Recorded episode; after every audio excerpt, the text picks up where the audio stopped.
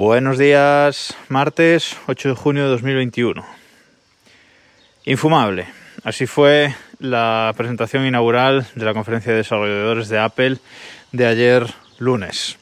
Una conferencia sin demasiada chicha, una conferencia sin hardware que bueno, entraba dentro de lo, normal y, esperable, aunque bueno, algo se esperaba para que anunciasen para finales de año al menos. Y una conferencia en la que vimos las novedades de todos los sistemas operativos, iOS 15, iPadOS 15, WatchOS 8, macOS 12 y tvOS 15 también. Ni rastro de ese supuesto nuevo sistema operativo Home OS, que bueno, quizás veamos más adelante o el año que viene, no se sabe.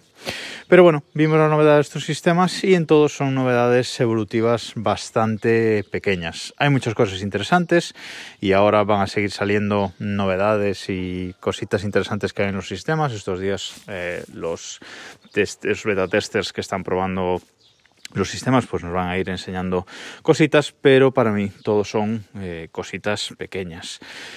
Empezaron hablando de iOS 15 y como digo, no hay nada eh, radicalmente distinto en lo que es el sistema en sí mismo. Quizás lo único sean las notificaciones, cambia un poquito el sistema de, de notificaciones. Hay una parte ahí que te hace un resumen de, notificaciones cuando tienes muchas juntas, eh, las puedes organizar por prioridad, etcétera, pero nada radicalmente distinto. Salen los iconos un poco más grandes en las notificaciones. Bueno, nada realmente eh, radicalmente distinto en, en, en las notificaciones.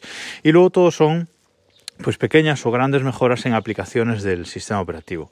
Sobre todo las grandes novedades vienen en FaceTime, que añade muchas cosillas, sobre todo compartir pantalla, que esto va a ser súper útil para dar asistencia técnica a la familia, compartir la pantalla del iPhone y, ver las cosas que, que, se va haciendo en ella.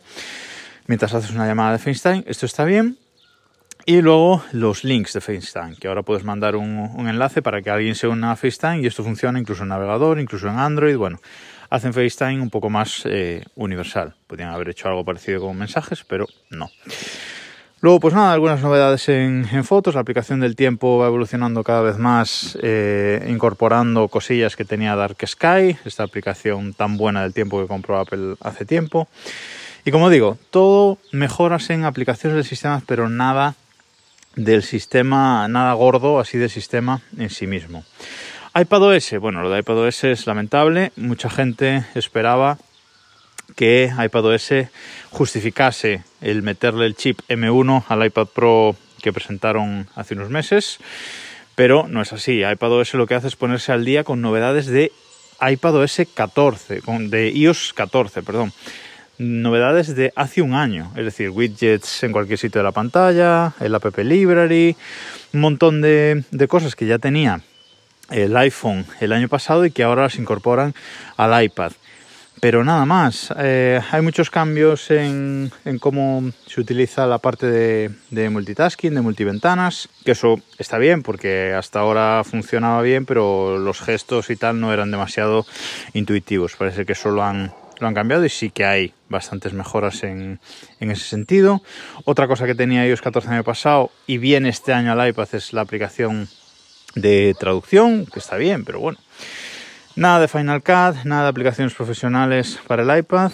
Sí evolucionan la aplicación Swift Playgrounds, que es esta aplicación que ahora sirve para desarrollar aplicaciones directamente desde el iPad. No es un Xcode, es algo mucho más ligero. Pero bueno, por fin se pueden desarrollar aplicaciones para iPhone y iPad desde el iPad, pero creo que de una forma bastante más eh, ligera. WatchOS 8, pues más de lo mismo, una nueva aplicación mindfulness, eh, medida de, de, la respiración, mejoras individuales en, aplicaciones del sistema, como fotos, etcétera. Muy poquitas cositas, mejoras en, en, salud. Mm, ahora te mira, por ejemplo, cómo estás andando y te dice que estás andando mal, algo así. Bueno, algunas cosillas de, de mejoras de, de salud que son bienvenidas. Como digo, todas las novedades que se presentaron ayer son bienvenidas, pero son muy poquita cosa. O sea, la evolución en software de Apple de este año es muy poquita cosa. Se deben estar invirtiéndolo todo al, hardware para esos nuevos chips, esos nuevos dispositivos que nos van a presentar sin duda antes de final de año. Y, y bueno, pues eh, la parte de software la están descuidando un poco. Eh, macOS, mm, creo que el sistema con menos novedades junto a WatchOS. Eh, presentaron esto de Universal Control, que es que con el propio trackpad del Mac puedes controlar pues, otros dispositivos que tengas al lado. Por ejemplo, el iPad, no, no hacer eh, este compartición de pantalla para que el iPad sea la pantalla del, del, Mac, sino controlar el propio iPad pues con el ratón del, del, Mac. Un control universal que algunas aplicaciones, que ya había forma de hacerlo con aplicaciones de terceros, pero bueno, ahora está integrado en el sistema y esto está muy bien. Eh, pero poquita cosa más. Eh, hacer AirPlay hacia, hacia el Mac, llegan los atajos al Mac, aunque ya teníamos Automator. Bueno, Cosillas, pequeñas eh, cosillas. Sí que le han dado un rediseño bastante grande a Safari, tanto en el Mac como en eh, iOS. Un rediseño bastante grande, la barra de la barra de búsqueda, la barra de direcciones, muy diferente, muy cambiado, eso sí que me gustó bastante. Mm, nuevos eh, mejoras en privacidad, eso está bien. Lo que más me gustó de esta conferencia es la parte de privacidad, sin duda. Como digo, han hecho mejoras en privacidad en, en Safari. Y esto que presentaron de iCloud Plus. iCloud Plus, otro nuevo vuelta de tuerca al naming de, Apple, iCloud Plus es iCloud. Es decir, es lo mismo que teníamos hasta ahora, no cambian los precios de iCloud, mismos almacenamientos, mismos precios, pero añaden eh, mejoras a, iCloud. Ahora, si tenemos iCloud de pago, antes podíamos, según el plan que tuviéramos, podíamos conectar hasta un máximo de 5 cámaras de seguridad que soportasen eh, HomeKit Secure Video. Ahora podemos conectar ilimitadas cámaras. Y lo más impresionante es esto que han presentado de Private Relay. Esto es hacer la navegación totalmente segura para el usuario y que nadie, ni siquiera la operadora, sepa a dónde estás navegando y hacia dónde estás navegando y que mm, no te mm, pueda eh, bloquear ningún tipo de página web. Sabéis que ahora, por ejemplo, Telefónica cada semana manda una lista de páginas a bloquear sin que tenga que pasar por, por los tribunales ni nada así. Ella decide qué páginas se bloquean y qué no, las manda a todas las operadoras y todas las operadoras las tienen que bloquear. Y esto no hay forma de saltárselo ni cambiando las DNS ni nada, no hay forma de saltárselo si estamos en estos operadores. Bueno, pues este Private Relay de Apple se supone que sí que nos haría saltar esas restricciones porque nadie sabe hacia dónde estás navegando, igual que hace por ejemplo un navegador eh, con Tor integrado. Esto sería una especie de tecnología Tor implementada por Apple, que ha dicho que tiene dos, mm, dos relays en la nube. Y bueno, esto está muy interesante, la verdad. Y luego tiene la opción también de Hide My Email, que le llamaron, esconde mi email, que lo que nos permite es crear cuentas de correo aleatorias y que podemos eliminar o crear en cualquier momento y que nos mandan los correos a nuestro correo personal. Eso está muy bien para apuntarnos a cualquier newsletter o a páginas web de dudosa procedencia para luego un determinado momento si nos mandan mucho spam pues eliminar estas cuentas de correo alternativas y fuera.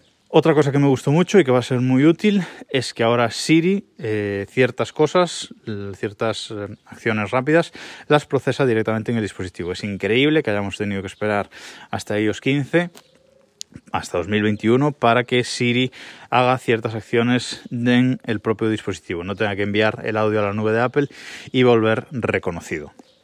Bueno, han tardado, pero eh, es genial. Ahora podemos decirle que nos ponga un recordatorio, eh, que nos ponga una cuenta atrás de 20 minutos y no tener que esperar pues 30 segundos a que reconozca el, audio y ponga la cuenta atrás y, empecemos tarde. Eso ya lo va a hacer en el dispositivo y va a ser instantáneo. Muchas de este tipo de, acciones, añadir un recordatorio, etcétera, las va a procesar directamente en el dispositivo no va a salir el audio en ningún sitio y sobre todo va a ser mucho más rápido. Y así por encima creo que no me dejo nada de lo que es la parte de domótica, de tvOS. Voy a hablar otro día, seguramente mañana. Eso lo voy a dejar aparte. Pero bastante decepcionado con esta conferencia de desarrolladores de Apple. Veremos qué nos tienen preparado eh, en septiembre. Este año no voy a instalar las betas, el año pasado sí, porque había muchos cambios eh, en iOS 14, la instalé en el iPhone y la verdad es que fue muy bien, aunque se sufre un poco con, las betas, hay cosas que no funcionan. Pero este año no, no creo que, los cambios merezcan para nada la pena como para andar eh, arriesgando y jugando con, con las betas. Nada más por hoy, nos escuchamos mañana.